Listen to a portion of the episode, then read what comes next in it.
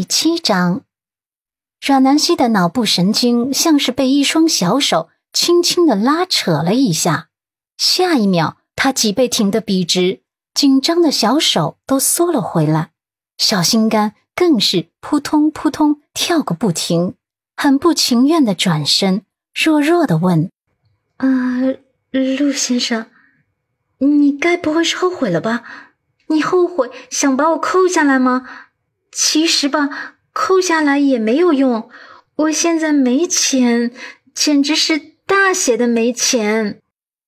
他用一种无奈又柔弱的眼神看着他，眼前女孩清澈又坦诚的眸光，让陆漠北心口蓦地软了一下子，淡漠的嗓音多了一丝磁性。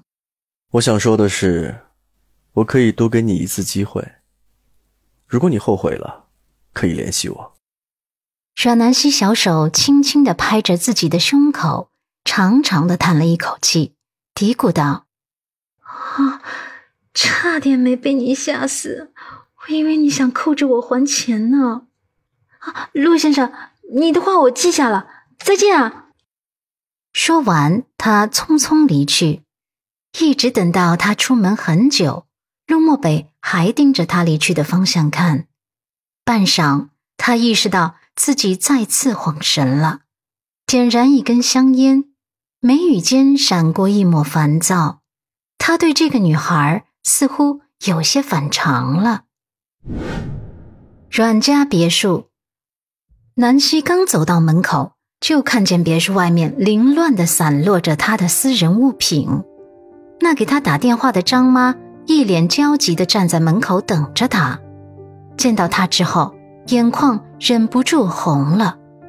南希上前搂着张妈，安慰道：“好了，张妈，别担心我，我没事。”走近了，他便看见了温子欣那张得意的面孔。此刻，温子欣正把他的东西往外扔，衣服、玩偶、书籍都像是被丢垃圾一样丢了出来。他看着火大，怒目瞪着温子欣。温子欣看见他之后，眼角眉梢都彰显着得意和兴奋。呀，南希呀，你终于回来了啊！哎呀，可累死小婶婶我了，为了帮你整理东西，累了我一下午呢。阮南希冷冷的勾唇，反问：“温子欣，你凭什么把我东西都扔出来？”你凭什么？这是我爸爸买的别墅，你有什么资格赶我走？温子欣像是听见笑话一般大笑起来，那张原本柔丽的面孔上满是刻薄和恶毒。哼，阮南希，你该不会还没搞清楚状况吧？这栋别墅早就被你那个无能的父亲抵押给银行了，而我的男人。早就暗中帮我把别墅买回来了，现在房地产上面写的是我的名字，你要不要看看？阮南希宛如被人当头一棒打下来，小脸惨白了几分。啊，不可能！公司被查封了，别墅还没被查封，他还侥幸以为别墅没被抵押，没想到别墅也没有了。他连家都没有了。温子欣看着他的脸色，内心好一阵痛快。他吩咐身后的佣人：“把房产证拿过来，给他看看。”昔日的佣人无奈，只好硬着头皮把房产证拿了出来。温子欣趾高气扬的扬起房产证，在南希面前晃：“看见没有？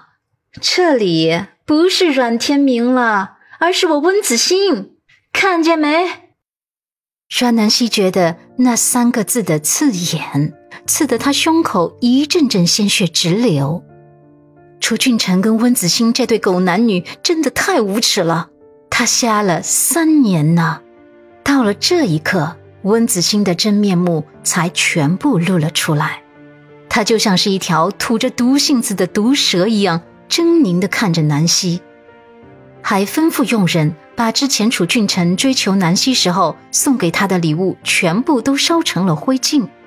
他以为南希会崩溃，毕竟那都是她曾经珍藏的东西。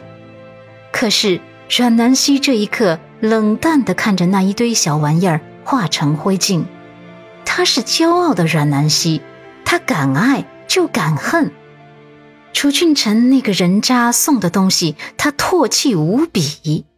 他甚至还说了一句：“温子欣，谢谢你帮我清理垃圾。”温子欣脸上的得意微微一怔，随即鄙夷道：“切，装吧你！我就不信你不难受。”阮南希懒得再跟这种女人浪费口舌了，她深呼吸一口气，走上前。温子欣呵斥住他：“站住！